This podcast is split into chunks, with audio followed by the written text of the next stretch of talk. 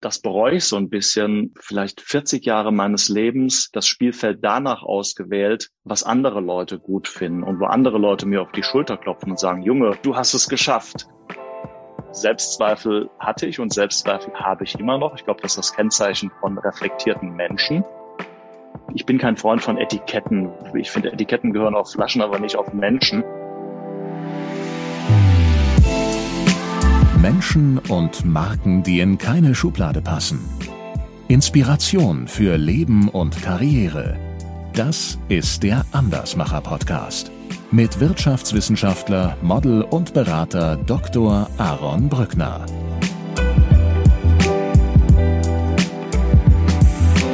Peter, herzlich willkommen im Andersmacher Podcast. Äh, kurze Frage. Weißt du noch, was du am 15. Mai 2014 gemacht hast? Nee, keine Ahnung. Ich, ich, bin, ganz, ich bin ganz schlecht. Ich, ich weiß nicht mal, was ich gestern gemacht habe. Das sollte dir vielleicht äh, Sorgen machen. 15. Mai 2014. Äh, ich werde es später auflösen. Ach, später erst. Für den Moment lasse ich mal so stehen. Ich halte fest, du weißt es nicht mehr. Das, Miese Sache. Äh, das Miese Sache. Ich. Das ändere okay. ich. Das heißt, du hast jetzt so einen Floh in meinen Kopf gesetzt, der die ganze Zeit in meinem Kopf rumgeht. Und ich denke, was war da, was war da, was war da, was war da? Auf was will er hinaus? Das ist ganz schön mies. Du arbeitest mit psychologischen Tricks hier. Was könnte es denn sein? Das weiß ich nicht. Gar keine Idee. Nee. Okay. Ich, ich habe Ja. keinen Bock drüber nachzudenken. Du hast ja irgendwas, irgendwas Cooles ausgedacht. Das will ich ja jetzt nicht zerstören. Also lass, lass mich zappeln. Und äh, die äh, in der äh, es dauert übrigens auch nicht mehr lang, bis ich es auflöse. In der Zwischenzeit, während du zappelst, äh, starte ich mit dem Steckbrief, äh, wie üblich in diesem Podcast. Dein Name, Peter Kreuz. dein Alter, Ähm, wenn du in meinen Ausweis schaust, 55 Jahre, also da steht es nicht drin, da steht nur das Geburtsdatum drin. Wenn du dann ein bisschen rechnest, kommst du auf 55 Jahre. Wobei ich sagen muss, es bedeutet mir eigentlich gar nichts. Ich habe neulich den schönen Begriff gelesen, alterslos. Und den finde ich total toll. Und ich hoffe, dass ich das bin. Und es gibt ja Menschen, die alterslos sind. Ich denke an Udo Lindenberg oder so. Natürlich ist er per Ausweis alt, aber, aber er ist als Mensch nicht alt. Oder ich kann mich erinnern, ich hatte Veranstaltungen mit äh, Helmut Schmidt oder Heiner Geißler. Und das waren eben auch Menschen, die letztendlich alterslos waren. Klar waren die körperlich alt, das hat man ihnen angesehen, aber sie waren von ihrem Habitus nicht alt, von ihrer Haltung. Die waren wach, die waren neugierig, die waren interessiert. Also deswegen 55 und hoffentlich alterslos. deine Heimat, Hm, Habe ich keine. Also Begriff Heimat oder Heimatverbundenheit spielt in meinem Leben keine Rolle. Heimat ist dort, wo ich bin und wo ich mich wohlfühle. Was ich allerdings gemerkt habe, da muss ich so ein bisschen einschränken. Ich bin äh, mit meiner Frau, mit Anja, wir sind viel gereist die letzten Jahrzehnte. Ich glaube, wir waren in weit über 70 Ländern unterwegs. Und es fühlt sich immer wieder gut an, zurück in Europa zu sein. Also ich glaube, tief in meinem Herzen ist äh, Europa Heimat. Dort fühle ich mich wirklich wohl und aufgehoben und ein Stück weit zu Hause. Deine Geschwister, Gibt's keine, leider. dein Vorbild, Hm, Habe ich auch keins. Habe ich noch nie gehabt. Ich finde die Idee von Vorbildern eigentlich doof. Weil die Idee ist ja, du, wenn der Steve Jobs äh, so erfolgreich ist, dann muss er irgendwas richtig gemacht haben äh, und dann versuche ich das auch zu machen. Und das Interessante ist ja, wenn, wenn, wenn du Biografien liest oder so von potenziellen Vorbildern, dann stellst du fest, dass all diese Vorbilder eine Sache gemeinsam hatten. Die hatten nie irgendein anderes Vorbild, sondern die sind immer den eigenen, den herausfordernden Weg gegangen. Und ich glaube, das, das ist der richtige Weg. Also, äh, weil, weil Vorbild zu haben ist, äh, du bist immer der Zweite, du bist immer die Kopie. Du lebst nie dein eigenes Leben aus eigener Hand, sondern immer das Leben von irgendjemand anderem aus der zweiten Hand. Und deswegen versuche ich eigentlich, äh, die beste Version des Peter Kreuz zu werden, den es da gibt, statt irgendjemand anders nachzueifern. Ich bin mir sicher, wir lernen heute die beste Version des Peter Kreuz kennen. Und, Das hoffe ich äh, nicht, das hoffe ich nicht, weil der Peter Kreuz ist hoffentlich ein Mensch im, im Wachstum und ich hoffe, dass ich nächste Woche sagen kann, ich bin ein Stück weiter, als ich es diese Woche bin und nächstes Jahr sagen kann, oh mein Gott, ich bin deutlich weiter, als ich äh, es dieses Jahr war. Also für heute hoffentlich die beste Version, die es heute gibt. Das hoffe ich, ja. Darauf, äh, darauf einigen wir uns. Okay. äh, stellen wir uns in diesem Zusammen Zusammenhang vor, du sitzt abends an einer Hotelbar. Mittlerweile ist das ja wieder realistisch. Was würdest du, was würdest du trinken? Was würdest du bestellen? Äh, das ist eine sehr hypothetische Frage, weil ich sitze nicht an Hotelbars und du würdest mich nicht an einer Hotelbar treffen. Äh, erstens trinke ich kaum Alkohol und zweitens sind Hotelbars, vielleicht ist es ein Vorurteil, aber ich glaube, da ist einfach nicht das Publikum, äh, was ich wertschätze. Ich tippe da immer so auf Versicherungsvertreter oder Menschen, die mich sinnlos zutexten. Deswegen bin ich dort ganz selten und wenn dann einfach nur ganz kurz, dass mir vielleicht ein Glas äh, Wein schnappe, um dann schnell aufs Zimmer zu verschwinden. Also Bad Luck. Stellen wir uns vor, just in diesem Moment, wo du dein Glas Wein bestellst, stehe ich neben dir an ja. dieser Hotelbar und äh, nippe auch an meinem Weinglas und wir würden dann doch irgendwie spontan ins Gespräch kommen und äh, ich würde dich dann irgendwann fragen, Mensch, du bist ja hier äh, ganz schnell unterwegs, willst ja hier ganz schnell mit deinem Wein abhauen, was machst du denn so beruflich? Äh, wahrscheinlich würde ich sagen, ich bin Gebrauchtwagenhändler. dann, dann, wärst du, dann wärst du ganz schnell ruhig und ich wäre ganz schnell weg. Nein, hast, du, schon mal, äh, hast du schon mal äh, gemacht? Gebrauchtwagenhändler? Zu sagen, ja, als Antwort? Nee. Ich, bin ja nicht, ich, bin ja, ich bin ja nicht so ein fieser Mensch. Was, was, was sagst du? Was antwortest du?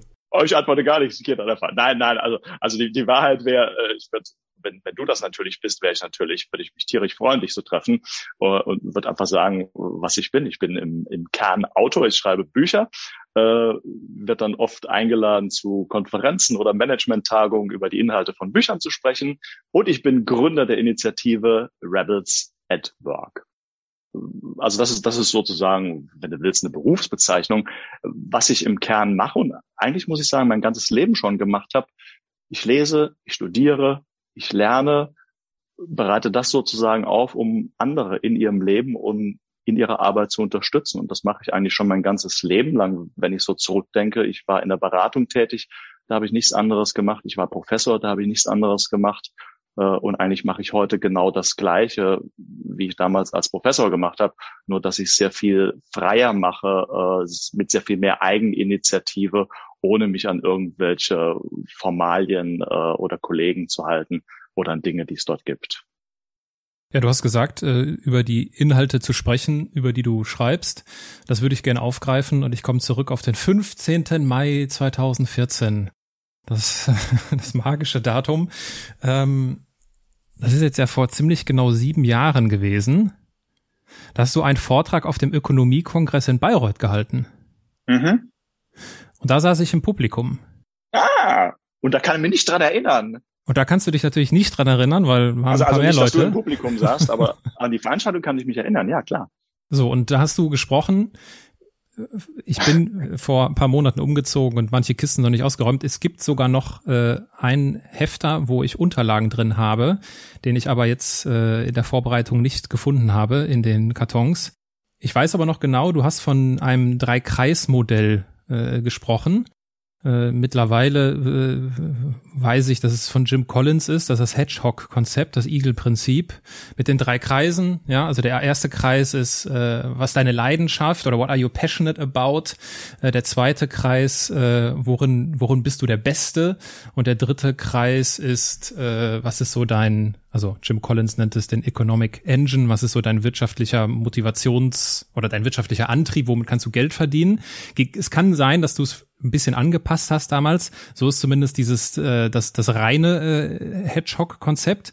Und ähm, ich weiß noch ganz genau, wie ich auf dieser harten äh, Bank da sitze in diesem in diesem Auditorium in an der an der Uni in Bayreuth. Und das hat mich sehr berührt, was du erzählt hast.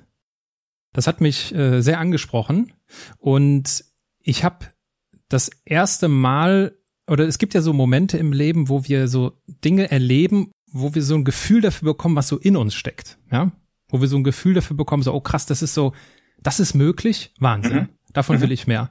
Das war einer dieser Momente, wo ich gemerkt habe, ach krass, ja, so Leidenschaft finden, äh, um so die Fülle des Lebens zu entdecken, das ist, das ist mir wichtig. Und das zweite, was mich angesprochen hat, war die, die Methodik dahinter. Also äh, als als Wirtschaftsstudent und äh, später als Berater und ich habe ja dann später auch ein Buch darüber geschrieben, wo ich genau solche Managementmodelle aufs Leben übertrage, unter anderem auch genau dieses, das Hedgehog-Konzept. Äh, das hat mich, äh, das hat mich angesprochen. Ich habe jetzt dann deiner Reaktion erkannt, du hast keine Erinnerung mehr daran. Ach doch, ich kann, ich kann mich ja? an, an dieses Modell genau erinnern. Genau, ich habe es nur anders gesagt. Oder okay. da, da, da gibt es ja viele ähnliche. Das war, das war Leidenschaft, Talent und eben das Spielfeld habe ich es genannt. Also, also ah, such okay. dir einen Ort, äh, wo such dir ein Spielfeld aus, wo deine Leidenschaft, deine Talente wirklich gemocht sind, wo sie wertgeschätzt sind, weil ich glaube, das ist das Problem von ganz, ganz vielen Menschen, die sehr leidenschaftlich sind, die sehr talentiert sind, die sie aber einfach bei der Auswahl ihres Spielfelds im Leben vertan haben. Und das ist wirklich fatal. Äh, das macht dich wirklich alle, das macht dich wirklich frustriert, wenn, wenn du all deine Lebensfreude, all deine Energie, all das, was du kannst, an einen Ort bringst, wo das nicht im geringsten Wert geschätzt wird. Und, und Wertschätzung muss meiner Meinung nach eben nicht äh, monetär sein oder karrieremäßig. Äh, es kann ja auch einfach sein, dass du, dass du keine Resonanz in dem Spielfeld bekommst auf das, was du dort machst. Und das ist halt total bitter. Und auch eine Verschwendung, logischerweise, und das ist eigentlich noch viel schlimmer, eine Verschwendung deiner, deiner, deiner Lebensenergie und deiner Lebensfreude. Und du hältst sie wiederum anderen vor, die damit was anfangen könnten. Also wirklich, ich glaube, ein ganz wichtiger Punkt, sich das Spielfeld zu suchen, wo man mit dem, was man tut, Resonanz findet.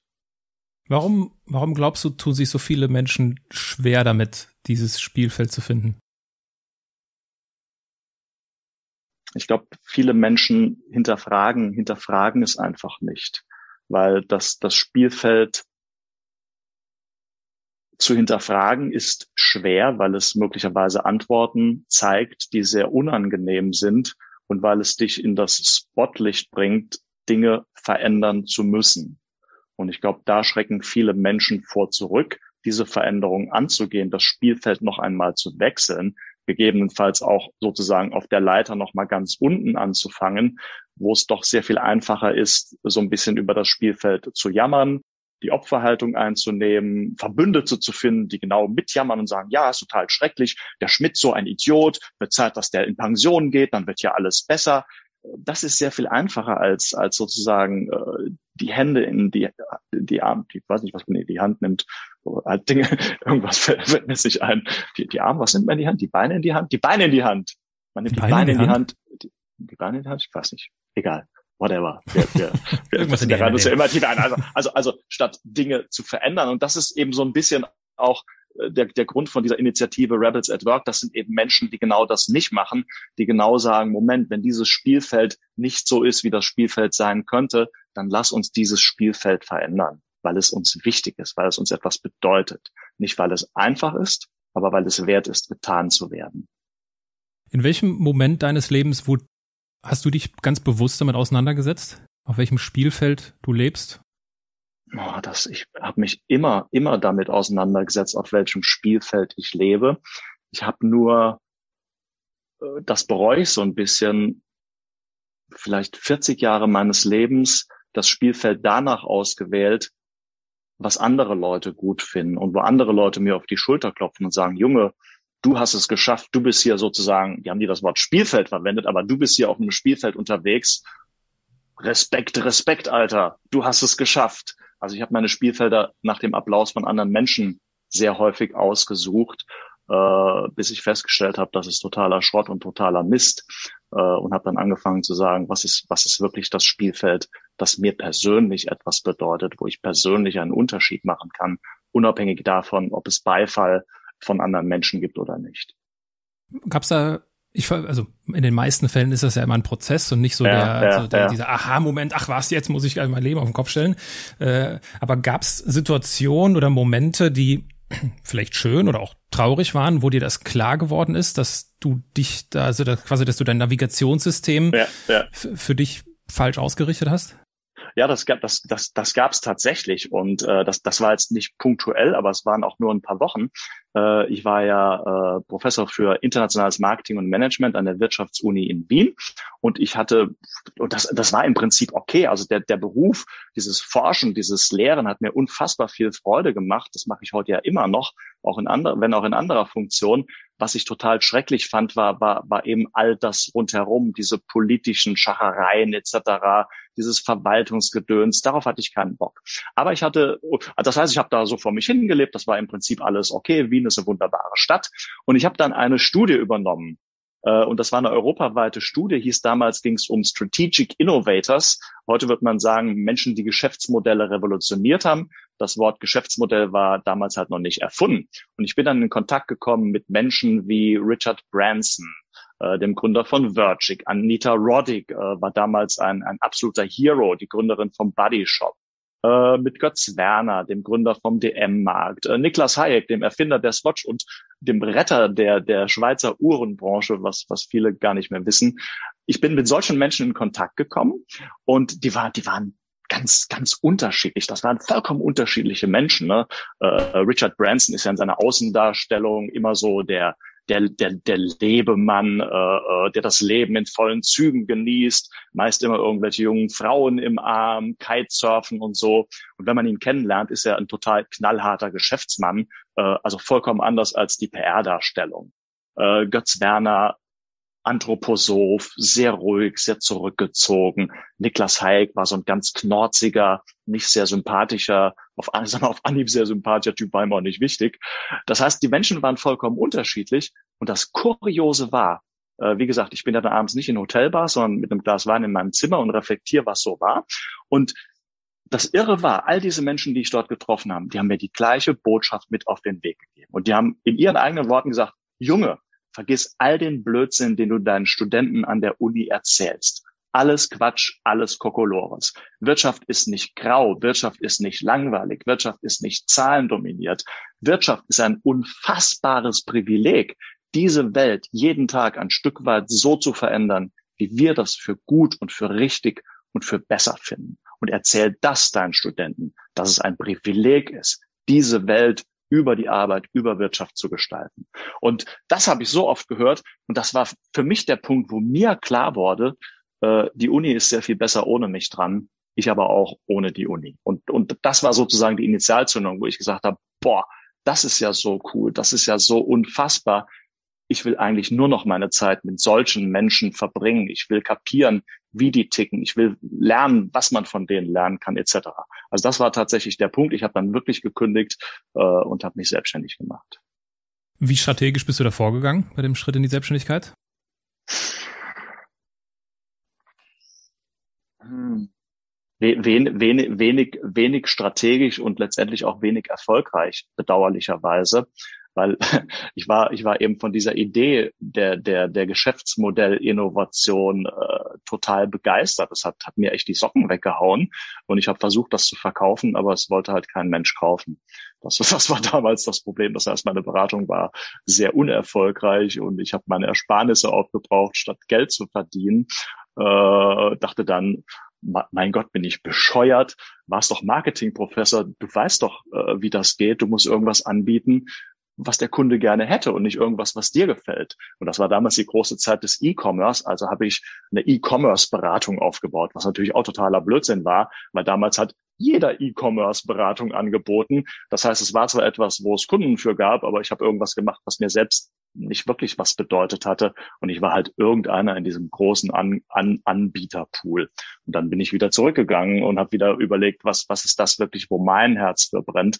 Und das heißt, Strategie nein, äh, sondern, sondern zickzack ausprobieren. Also was man heute auch das war noch nicht erfunden, die Lean Startup Methode nennen würde. Build, Measure, Learn. Also, also überleg dir, was du machst, miss, wenn du den Schritt gemacht hast, ob er dich vorangebracht hat und dann justier einfach für den nächsten Schritt nach. Also so habe ich es gemacht, zickzack. Wie bist du mit Selbstzweifeln umgegangen? Äh, ich habe ein Buch drüber geschrieben über, also das Buch heißt Nein und äh, Selbstzweifel hatte ich und Selbstzweifel habe ich immer noch. Ich glaube, das ist das Kennzeichen von reflektierten Menschen. Ich bin der Überzeugung, die große Kunst besteht darin, dass du an deinen Zweifeln nicht verzweifelst, sondern durch die Zweifel hindurch in die Entschiedenheit kommst. Das, das ist das Entscheidende. Und man muss sich immer klar sein, nur Idioten haben keine Zweifel. Das, was du so erzählst, das resoniert sehr stark mit mir. Ich habe so eine ähnliche berufliche Phase auch hinter mir. So eine kleine äh, Findungsphase als äh, Berater, um festzustellen, dass das, was ich davor habe, einfach nicht funktioniert. Dann habe ich mhm. auch schon an vielen Stellen im Podcast drüber gesprochen, gab es vielleicht schon eine Solo-Folge drüber. Und äh, es gab dann einen Moment, es war so mit der dunkelste Moment, weil vor, also bis zu dem Zeitpunkt hat eigentlich immer alles sehr gut geklappt in meinem Leben, auch beruflich alles wunderbar. Ja, ja. Und das war so das erste Mal, wo ich so gemerkt habe, ach krass, das ist irgendwie hier anders, das klappt nicht. Und äh, das hat mich, äh, und das war auch ein Prozess dahin, also es gab sehr viele Rückschläge, weil sonst äh, bin ich jetzt durch meine Sportlervergangenheit jetzt auch nicht so schnell unterzukriegen von irgendwelchen Rückschlägen. Und das war schon sehr, das war schon sehr tief. Ähm, was würdest du denn jemandem raten, was würdest du jemandem mit auf den Weg geben, der oder die gerade in so einer Situation ist, wie ich sie gerade geschildert habe, also wirklich tief unten, niedergeschlagen, frustriert. Und der oder diejenige selbstständig ist. Ja.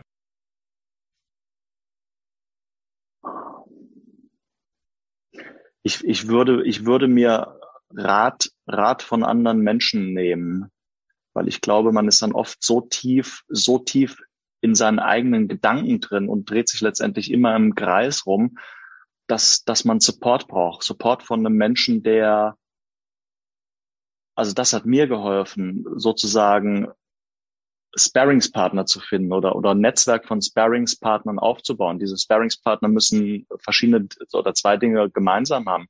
Das eine ist, sie müssen dein Geschäft und das, was du machst, grob verstehen, grob verstehen. Also die müssen nicht im, die, die sollten nicht im gleichen Geschäft drin sein, aber die sollten eine Idee davon haben, was du machst und wie das Geschäft so einigermaßen funktioniert, sollten aber selbst irgendwas anderes, möglichst anderes, weit davon entfernt anderes machen, was ihnen sozusagen diese Außensicht gibt. Und das sollten sehr clevere, analytische Menschen sein, äh, die, die auch keinen Respekt davor haben, sehr offen mit dir zu sprechen und dir Dinge zu sagen, die du vielleicht nicht hören willst, aber hören musst.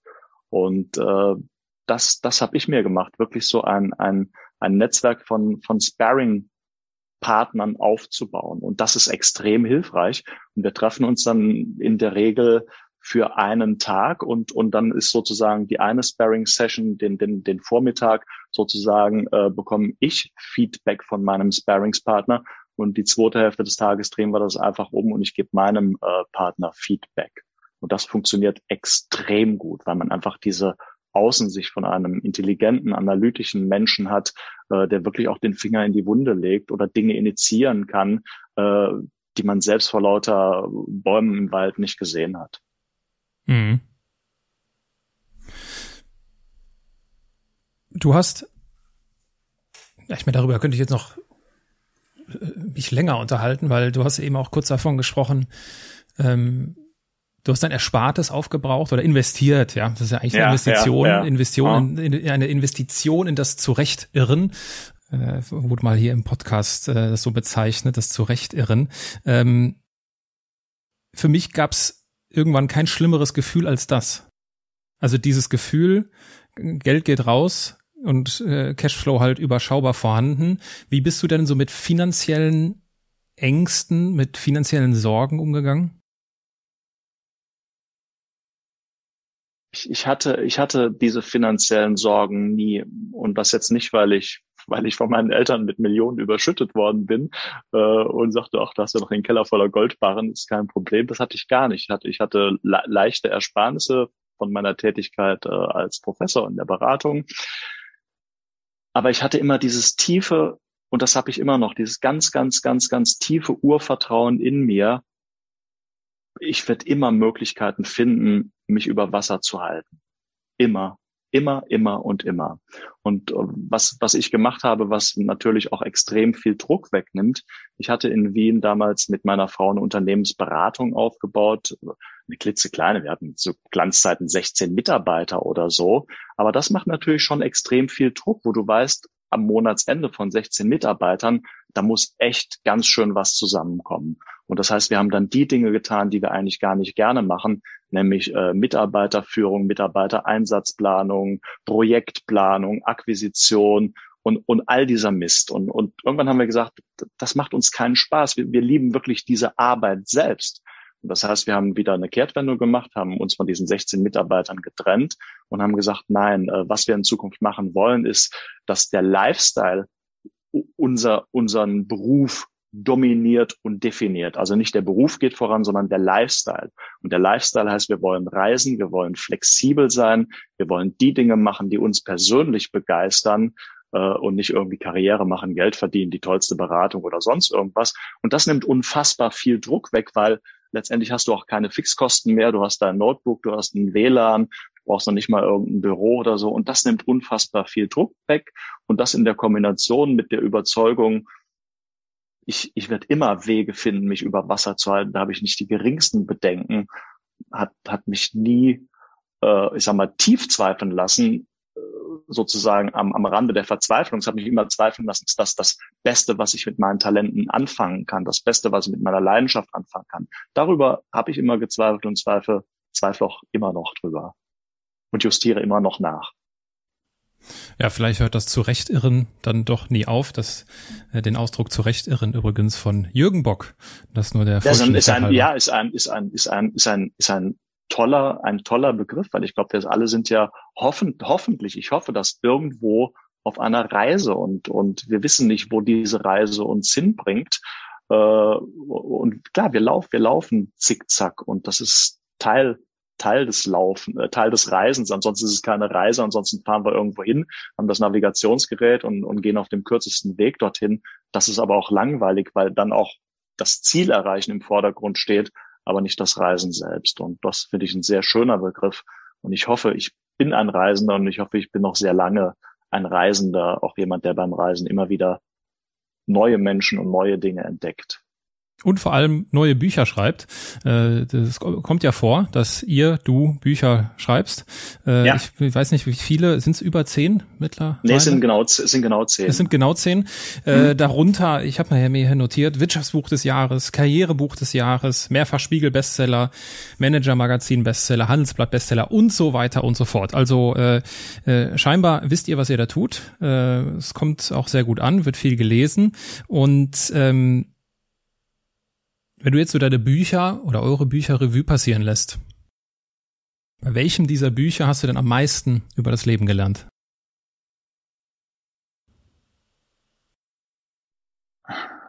Das ist jetzt eine lange Pause. Ich bin noch da, falls, falls irgendjemand sich wundert. ich, ich überlege es ja nachher, weil die Fragen vorher nicht so genau abspricht.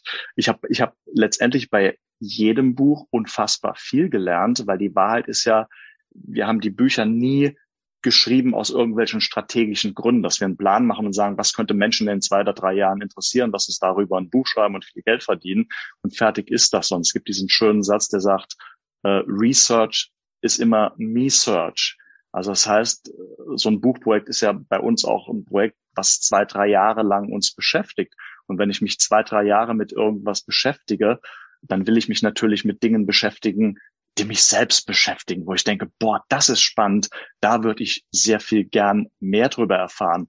Und um deine Frage zu beantworten, also bei jedem Buch unfassbar viel. Ich glaube, was mir sehr viel Freude gemacht hat, ist dieses Buch Nein, wo es ja nicht darum geht, Nein zu sagen, sondern wo es darum geht, ein entschiedenes Leben zu leben. Also zu unfassbar vielen Dingen Nein zu sagen, um wirklich sein großes Jahr im Leben verfolgen zu können. Und das finde ich immer noch un unfassbar wichtig und eine große Freude. Ich bin ein leidenschaftlicher äh, Neinsager, damit ich einfach Raum und Platz und Freude habe für die Dinge, die in meinem Leben wichtig sind. Und darum geht's in dem Buch. Äh, und deswegen mag ich das auch immer noch sehr, weil es einfach ja letztendlich Regeln sind, die ich mir für mein eigenes Leben aufgeschrieben habe, sozusagen in Buchform auch für andere. Ja, auch äh, genau dieses Buch habe ich mir hier äh, gesondert herausge herausnotiert. ähm, äh, was, also kurz zum, zum Titel, nein, was vier mutige Buchstaben im Leben bewirken können. Ich, ich also ich kenne das Buch nicht, deswegen, und es macht jetzt schon natürlich total Sinn, was du jetzt auch schon in aller Kürze dort äh, zusammenfasst, äh, dass es nicht darum geht, jetzt zu allem Nein zu sagen. Ich bin, ich bin nämlich der Meinung, dass wir viel häufiger Ja sagen sollten im Leben. Ja, also Ja zu Chancen, Ja zu Herausforderungen und ganz im Sinne von Viktor Frankl Ja zum Leben sagen, äh, weil das sind so die wichtigsten Schlüsselmomente meines Lebens. Da habe ich Ja gesagt äh, mhm. und, und, und nicht Nein. Vielleicht macht es äh, doch Sinn, wenn du das noch ein wenig weiter ausführst und das aufgreifst, Weil vielleicht ist das ja so ein Missverständnis. Naja, wie, jetzt soll man Nein sagen? nein, nein, nein, nein, nein, das ist überhaupt, nein, das ist überhaupt kein Missverständnis. Das Buch heißt ja nicht, sag, sag immer in deinem Leben zu allen Dingen Nein.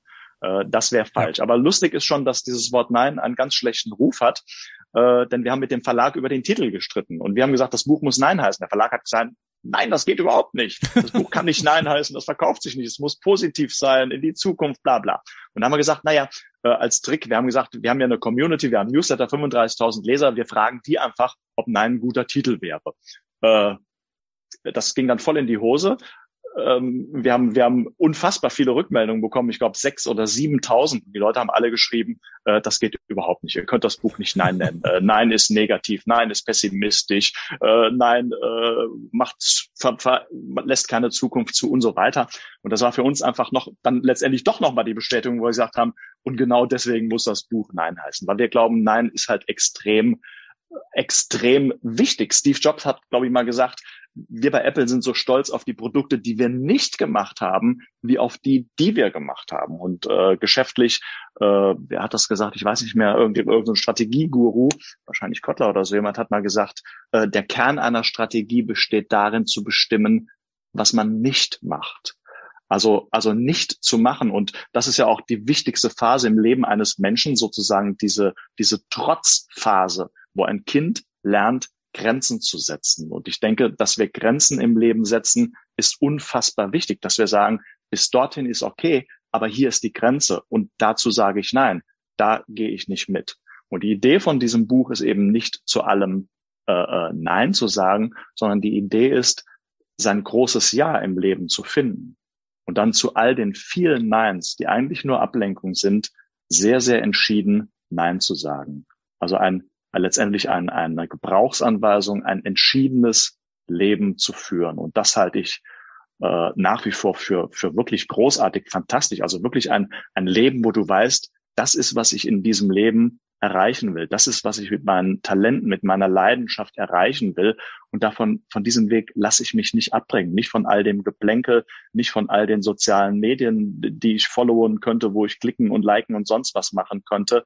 Dazu und zu vielen anderen Dingen und, weiß ich nicht, zu Konsum und whatever und zu sinnlosem Geschwätz sage ich nein, weil, weil ich will meine Zeit, meine Lebensenergie mit den Dingen nutzen, die wirklich wichtig sind. Also das ist die Idee des Buches und sie fasziniert mich jetzt, wenn ich drüber rede, immer noch. Ich würde sogar behaupten, ich würde sogar behaupten, äh, ich behaupte mal, dass, ähm, also ich habe ja gesagt, ja, ja zu sagen war, es gab ganz also Schlüsselmomente, wo, wo ich ja gesagt habe und die waren, äh, die haben eine sehr tiefe Fußspur hinterlassen in meiner Biografie. Mhm. Ich glaube aber, Nein zu sagen ist noch befreiender in dem Moment. Mir fallen jetzt so ein paar Situationen ein, wo ich, und das geht dann auch, da müssen wir jetzt nicht so über diese tiefen Sinnfragen mm, auf der mhm, persönlichen mm. Lebensreise äh, sprechen, sondern es geht auch so um so geschäftliche Dinge, wenn es darum geht, okay, wie entwickeln wir das, äh, das eigene Geschäft, mit welchen Kunden wollen wir arbeiten und so weiter und so ja, fort. Und ja. dieses, dieses Nein, also da kommt eine Anfrage und äh, ich sage ganz klar, nein, das machen wir nicht fühlt sich total befreiend an. Also ja. sogar sogar noch befreiender als äh, zu, zu irgendwas. Also sagen, ah ja, nicht ja. wirklich, aber ah, das Geld könnte ich gebrauchen, vielleicht mache ich es doch. Hört es auch irgendwie kompliziert an der Kunde und passt ja. nicht so ganz zu uns, aber irgendwie, wir können es ja doch machen, vielleicht wird es ja besser als sonst was. Das ist immer so ein Kompromiss und der fühlt sich im Herzen immer irgendwie echt mies an. Aber, aber wirklich entschieden zu sein, zu sagen, nein, das ist nicht unser Thema oder, oder nein, Sie sind nicht der Kunde, der zu uns passt. Das wirkt befreiend und es macht dich ja auch in der, und, und das ist nur ein Nebeneffekt, es macht dich ja auch sehr stark, weil viele Kunden einfach sagen, das ist mal stark von Ihnen zu sagen, nein, das machen wir nicht, weil ich all die anderen kenne, die sagen, nein, nicht wirklich, aber irgendwie machen wir das schon und das finden wir noch raus und so weiter. Also Menschen schätzen entschiedene Menschen und ich finde, ein Nein ist immer extrem befreiend. Und ich oder wir haben zu vielen Dingen Nein gesagt. Wir reden auf vielen äh, Management-Tagungen und natürlich kommt da oft die Anfrage, macht ihr denn auch Coaching? Macht ihr denn auch Beratung? Bietet ihr denn auch Seminare an? Und unsere Antwort ist immer, Nein, das machen wir nicht. Nein, das machen wir nicht. Das ist vom, vom äh, Geschäftshintergrund oder vom Geschäftsmodell natürlich unfassbar dumm, weil wir sozusagen Geld auf der Straße liegen lassen. Aber das ist halt nicht unsere Idee, möglichst viel Geld aufzusammeln, sondern, sondern wirklich zu sagen, was, wo sind unsere Talente, wo ist unsere Leidenschaft und lass uns das machen und zu all dem anderen, was ablenkt, Nein sagen. Und das wirkt, finde ich, unfassend befreiend. Und es gibt ja natürlich auch erstens Raum, das zu tun, wo dein Herz wirklich drin ist und Raum auch, wenn irgendeine neue Tür sich öffnet, die du faszinierend findest, durch diese Tür zu gehen und diese Chance wahrzunehmen. Ja, das ist etwas, was mich sehr beschäftigt. In welchen Momenten, also wie, wie, wie finde ich die richtige Balance aus Ja und Nein? Weil natürlich gibt es Situationen, wo es unglaublich wichtig ist, äh, Ja zu sagen. Ja. Und das, Klar, kann ja auch, ja, das kann ja auch geschäftlich total relevant werden. Also wie viele, ja. wie viele äh, Unternehmer und äh, Geschäftsleute haben davon schon erzählt, dass sie irgendwie aus, aus dem, also dass sie zufällig so oder beiläufig etwas etwas gemacht haben. Also ich habe äh, meine meine Diss über Familienunternehmen geschrieben mhm. und da ist das ganz häufig so gewesen. Da hat irgendwie so der frühere Unternehmensgründer äh, dann nicht irgendwie nur den einen Kunden be bedient, sondern irgendwie auch noch den anderen und daraus ist ein weltweites Geschäft geworden. So ne und das heißt das, das heißt, es gibt ja irgendwie, es, das ist ja irgendwie ein schmaler Grad da. Also manchmal Natürlich. ja und manchmal nein. Und ich, ich habe für mich auch noch nicht so noch nicht so ganz rausbekommen, so wo ist jetzt wirklich der Unterschied? Wo, wo ist es sinnvoll, Nein zu sagen, nach welchen, bei, bei welchen, woran erkenne ich das? Woran erkenne ich ein Ja und woran erkenne ich ein Nein? Das, das ist etwas, was mich noch sehr beschäftigt. Ich weiß nicht, ob du, wenn du, vielleicht hast du eine Idee? nee, so, also so, so, so pauschal und generell, glaube ich, kann man das nicht mit zwei, zwei Sätzen beantworten. Aber na, natürlich ist es eine Herausforderung. Ähm, also die, die, die Kunst ist ja letztendlich die, und ich glaube, das ist das Problem für die meisten Menschen, dass man sich dieses, des großen Ja's in seinem Leben nicht bewusst ist. Und äh, dass natürlich Medien uns suggerieren, du kannst alles haben. Du kannst ein, ein wunderbarer Familienvater oder eine wunderbare Familienmutter sein. Du kannst gleichzeitig die beste Karriere der Welt machen. Du kannst ein liebevoller Partner zu Hause sein. Du kannst als Frau eine wunderbare Köchin sein. Du bist auch noch fantastisch sportlich und siehst gut aus. Äh, alles, ne? Das ist, das ist immer so ein bisschen dieses Verlogene zu sagen, du kannst alles haben. Und die Wahrheit ist nein, du kannst nicht alles haben, sondern äh, du kannst, du musst dich im Leben manchmal einfach entscheiden. Und wenn beispielsweise deine Familie im Vordergrund steht, dann wirst du nicht auch gleichzeitig noch äh, Vorstand von einem DAX-Unternehmen werden. Das geht nicht. Du musst, du musst eine Entscheidung treffen. Und das heißt, dieses Nein funktioniert nur dann, wenn du das große Ja in deinem Leben kennst. Weil dann weißt du sehr genau, wenn Familie mein großes Ja ist, mache ich dann die Überstunden, wechsle ich in die andere Stadt, mache ich dies, mache ich das, mache ich jenes, dann hast du deinen Maßstab, wo du sagen kannst, nein, wenn das mein großes Ja ist, muss ich dazu Nein sagen und dazu Nein sagen und dazu Nein sagen, so interessant oder schön es auch sein mag. Und das ist eigentlich die große Kunst, dieses große Ja im Leben für sich selbst zu finden. Denn daraus leiten sich dann die Neins ab. Wenn du das große Ja nicht hast, äh, dann, dann bist du wankelmütig und sagen, wo sage ich Ja, wo sage ich Nein, wo wäre es vielleicht besser, äh, offen zu sein. Also das, das große Ja ist das Schwere im Leben zu finden. Aber wenn man das hat, ist es sozusagen der Nordstern, der Kompass, aus dem alle anderen Entscheidungen sich ableiten. Mhm. Ja, du hast, also, wir haben ja schon jetzt über ein Buch ein bisschen ausführlicher gesprochen, gibt es noch einige andere. Im Zweifel für die, die das interessiert, einfach mal äh, auf eurer Webseite schauen oder bei Amazon durchklicken. Ähm, jetzt bist du ja ein sehr talentierter Sprachakrobat. Gibt es denn etwas, was du von einem anderen Autor, von einer anderen Autorin gelernt hast, was dich dein Leben lang begleiten wird? Nein. Das war ein klares und entschiedenes Nein. Also ich, ich, lese unf ich lese unfassbar viel. Also Lesen ist schon seit Kindheit mein, mein, mein Riesenhobby. Ich lese unfassbar viel und, und ich lerne natürlich auch mit, mit jedem Buch irgendetwas, äh, auch, auch wie ich Dinge niemals machen würde und wie ich sie schrecklich finde. Äh, da, da bin ich immer offen. Also ich, ich lerne, ich lerne immer was, aber es gibt jetzt, um deine Frage zu beantworten, nicht den einen Autor oder die einen Autorin, von der nicht das eine äh, Besondere oder was gelernt hätte. Die gibt's, die, den oder die gibt's nicht. Jetzt gibt es in vielen, äh, was es stattdessen gibt, äh, du, du wirst häufig vorgestellt, also bei Veranstaltungen und äh, sonst wo und auch in Beschreibungstexten und wie auch immer. Und es gibt ähm, ein Wort fällt dann doch häufig in diesen Vorstellungen. Das ist der Begriff der Querdenker. Mhm. Und ähm, ich vermute mal, dass das auch so in dem aus dem aus dem Dunstkreis der Rebels at Work kommt. Ähm, jetzt hat ja im letzten Jahr äh, der Begriff der, der Querdenker mhm. ja eine ganz neue Bedeutung gewonnen. Ähm, mhm. Wie wie bewertest du das?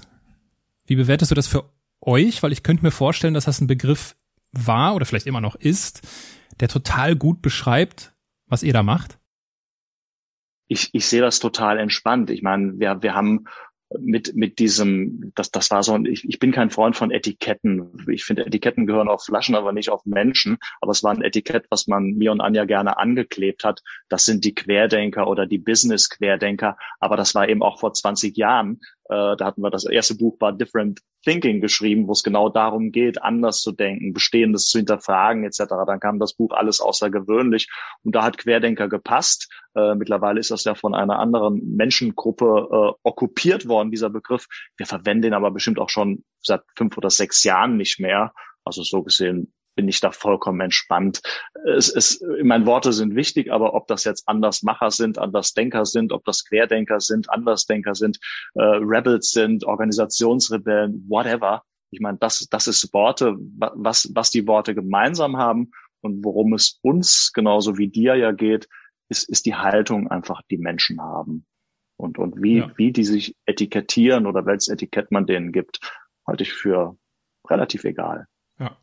Wichtig wäre die Substanz, nicht das Etikett. Wie, wie bei einer guten Flasche Wein halt auch. Das stimmt allerdings. Ich habe auch, äh, ja, um, noch ein, um noch ein Etikett zu ergänzen, äh, ich meine mir, dass mir aufgefallen ist, dass jetzt auch häufiger Selberdenker äh, äh, benutzt wird, was ich ein bisschen holprig finde. Äh, bei aller Abneigung gegenüber Schubladen und Etiketten braucht es natürlich manchmal einfach, es braucht manchmal eine Etikette, ne? Also ein Etikett, besser gesagt, um es irgendwie so ja, einordbar wir, zu machen. Na klar, wir, wir Menschen lieben ja Etiketten und wir Menschen lieben natürlich Schubladen, äh, weil es das Leben einfach macht, aber es macht das Leben halt nicht, äh, es, es schließt sofort auch natürlich Türen. Wenn, wenn ich dich sehe und sag, guck mal, der hat so eine Kappe auf, schwupp ab in die Schublade oder so, es gibt ja, es gibt ja nie eine Chance und ich gebe mir selbst nie die Chance, dich kennenzulernen, sondern und deswegen bin ich kein Freund von Etiketten oder Schubladen, weil, weil wir das sehr oft sehr schnell, sehr automatisch machen. Und wenn man dann tiefer einsteigt, merkt man, wow, da haben mich ganz schön vertan und ganz schön verhauen. Und das, deswegen kein, kein Freund von Schubladen und kein Freund von Etiketten.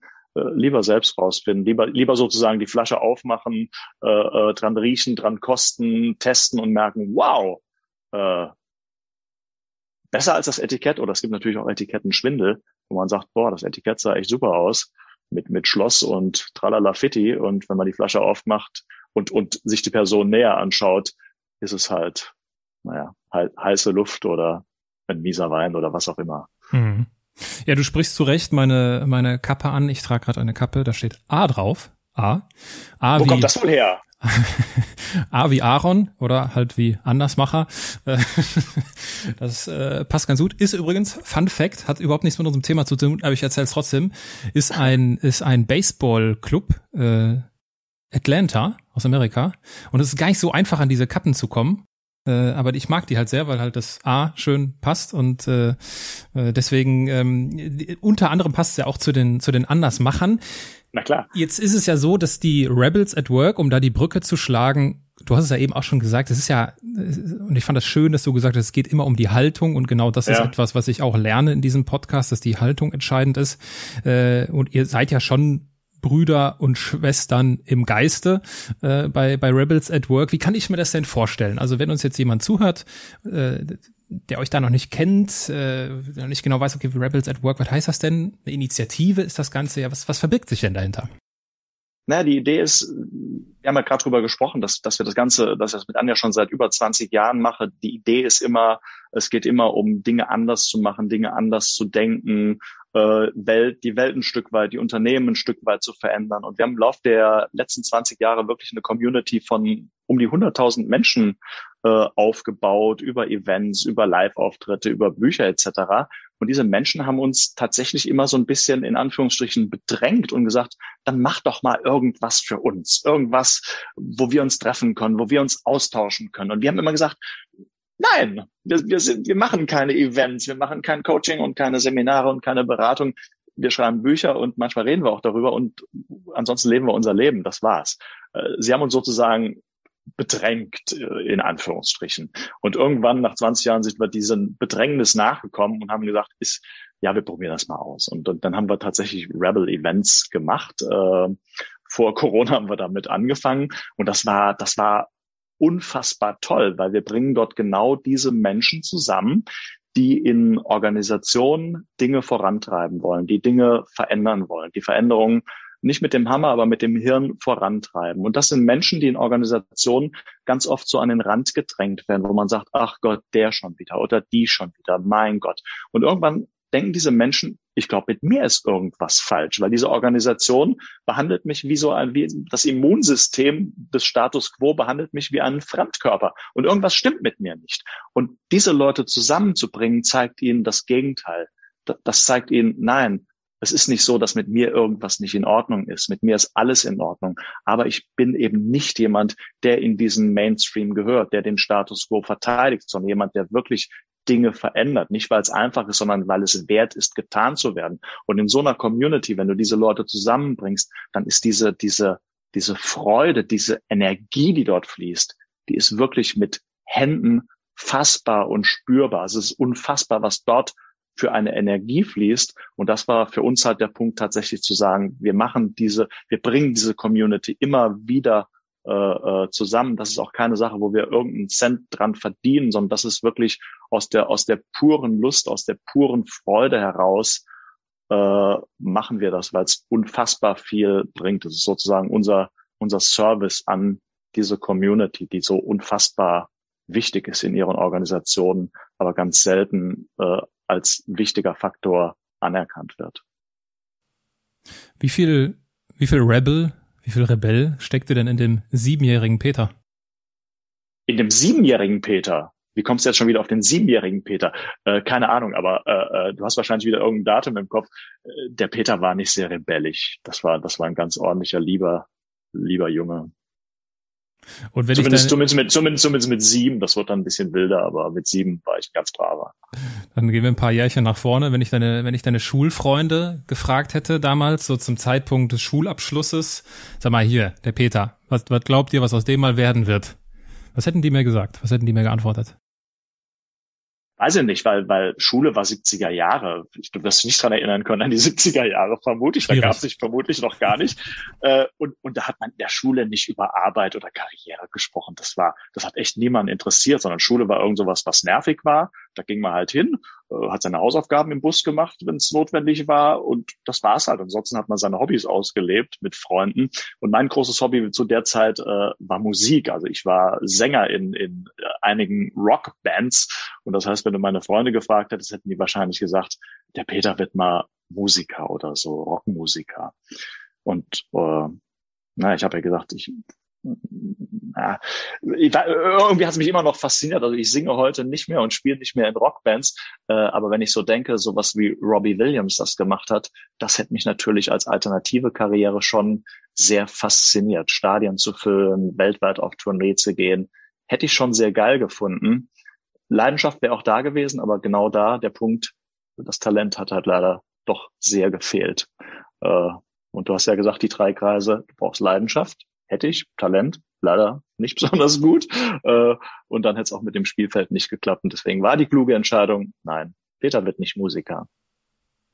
Du hast eingangs davon gesprochen, dass du, also du hast das Wort auch bereuen benutzt, äh, dass du es ein Stück weit bereust, dass du 40 Jahre lang nicht ja. dein Spielfeld gefunden hast. Ist das äh, Vielleicht kannst du das etwas ausführen. Was ist, was ist das für eine, wie fühlt sich dieses Bereuen an? Ist das so ein wirkliches Hadern, so nach dem Motto, ey, um Gottes Willen, was bin ich für ein Idiot? Ich habe einfach zig Jahre ver ver verballert oder verschenkt oder ich hätte sie viel besser nutzen können? Oder ist das so ein, ist das ein friedliches Bereuen? Nee, für mich war es kein friedliches Bereuen. Für mich war es wirklich, auf Deutsch gesagt, scheiße, warum hast du dein Leben vergeudet? Warum hast du so ein, warum hast du so einen Mist gemacht? Es war, es war ja nicht, also ich habe Dinge getan, von, von denen ich glaubte, dass andere Menschen mir auf die Schulter klopfen und mir Applaus geben. Die Wahrheit ist, niemand hat das von mir je gefordert, sondern, sondern ich habe es sozusagen im vorauseilenden Gehorsam getan, in, in der Hoffnung, dass es anderen Menschen gefällt und dass die super finden, was ich mache. Und, und irgendwann bin ich auf den Trichter gekommen, dachte, was bin ich für ein Idiot, mein Leben so zu verschwenden. Also ich war wirklich sauer, wirklich enttäuscht, wirklich böse mit mir und dachte, ich Idiot habe mein Leben 40 Jahre lang verschwendet. Ähm, und dann irgendwann bin ich aber über den Punkt gekommen und sehr viel ruhiger geworden, wo, wo mir klar geworden ist, nein, es ist alles, es ist alles okay. Erstens kann ich es nicht mehr rückgängig machen und, und zweitens ist es okay. Du brauchst einfach in deinem Leben gewisse Erfahrungen, äh, um einfach zu wissen, wo du letztendlich hingehörst und wo du nicht hingehörst. Und, und das war die Erfahrung, die ich gemacht habe. Die gibt mir heute sehr viel, sehr viel, extrem viel Ruhe, weil ich heute genau weiß, was ich nicht will, weil ich weiß, was ich will, weil ich weiß, was mir im Leben wichtig ist.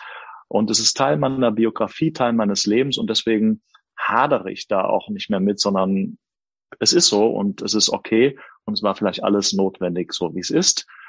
Es ist Teil der Reise, die Reise geht weiter. Manchmal übernachtet man Stellen auf Reisen, die nicht so prickelnd sind, macht Dinge auf Reisen, die man hinterher bereut, aber es ist letztendlich Teil der Reise.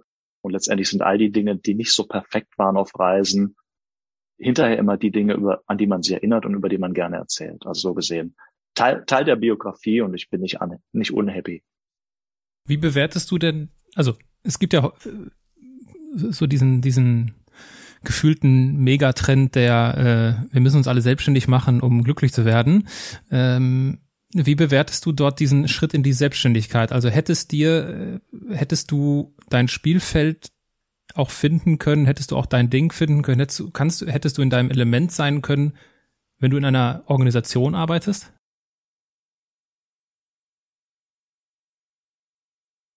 Ich vermute, ich vermute nein, weil einer meiner, meiner wichtigsten Werte im Leben ist Freiheit, Autonomie, Autarkie. Also das ist, das ist das, was mich in meinem Leben extrem antreibt. Und allein die Vorstellung, mich mit anderen Menschen über irgendetwas abstimmen zu müssen, irgendetwas akzeptieren zu müssen, was ich nicht gut und nicht richtig halte, turnt mich total ab. Also ich bin ein, ein Mensch, der seine Freiheit über alles liebt.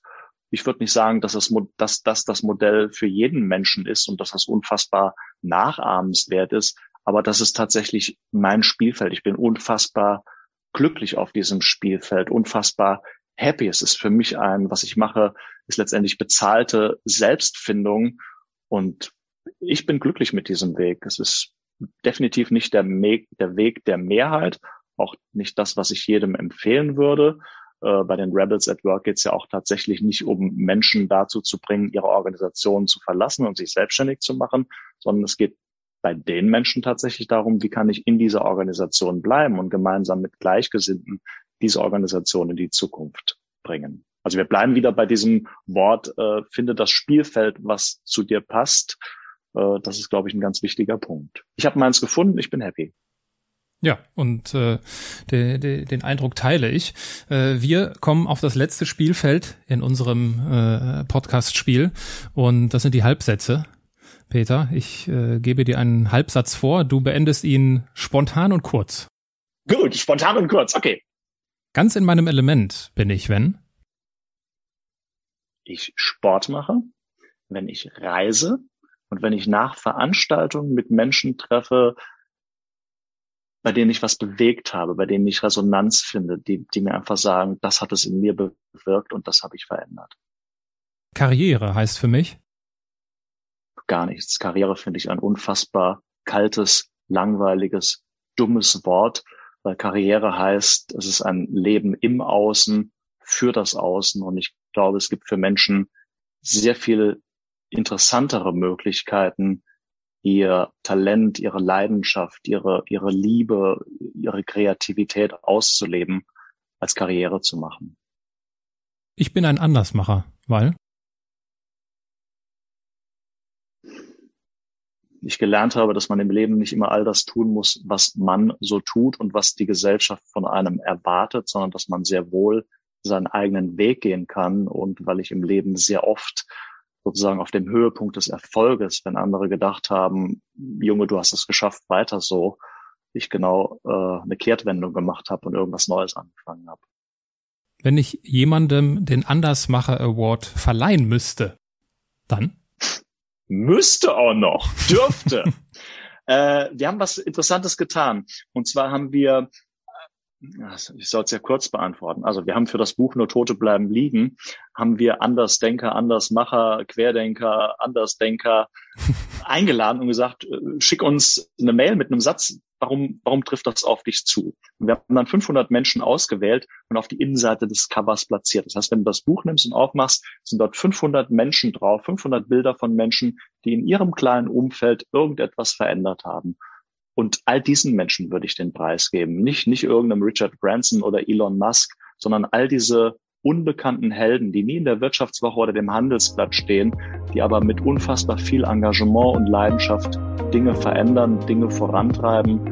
Vielleicht würde ich den Preis auch der, der alleinstehenden Mutter geben, die in Corona-Zeit arbeiten musste, Homeschooling gemacht hat, es, es gibt Helden des Alltags, Helden, die Dinge anders machen, Helden, die wir ganz, ganz selten sehen, die ganz selten im Rampenlicht stehen und die hätten unfassbar viele Preise verdient. Denen würde ich den Preis geben. Und das zu Recht. Lieber Peter, ich äh, danke dir für deine Zeit. Also, äh, wenn ich zurückblicke auf den 15. Mai 2014, ist ja schon, ist ja schon eine Weile her. Äh, freut mich das heute umso mehr, dass sich dieser Kreis hier schließt. Und ich äh, habe dich, ich habe euch schon lange, lange, lange im Hinterkopf äh, und habe mir meine Zeit genommen. Ähm, den richtigen Moment abzuwarten, euch, euch einzuladen. Mit euch meine ich natürlich auch noch die Anja. Sie ist immer noch, nach wie vor, äh, eingeladen. Äh, das war natürlich der Plan, euch, euch beide hier zu Gast haben. Wir können ja mal gucken, vielleicht passt das bei Anja ja zu einem anderen Zeitpunkt. Ähm, das passt mit Sicherheit, weil wir haben uns die Arbeit aufgeteilt. Ich mache jetzt so schöne Sachen mit dir und Anja ja. arbeitet an einem neuen Buch. Also so gesehen äh, sieht die Arbeitsteilung bei uns so aus. Aber Anja kommt, kommt mit Sicherheit auch noch zu dir und zu euch. Ja, in diesem Sinne, ganz herzliche Grüße nach? Mache ich gerne. Heidelberg, aktuell Heidelberg. Heidelberg. Nach Heidelberg. Nach Heidelberg, genau.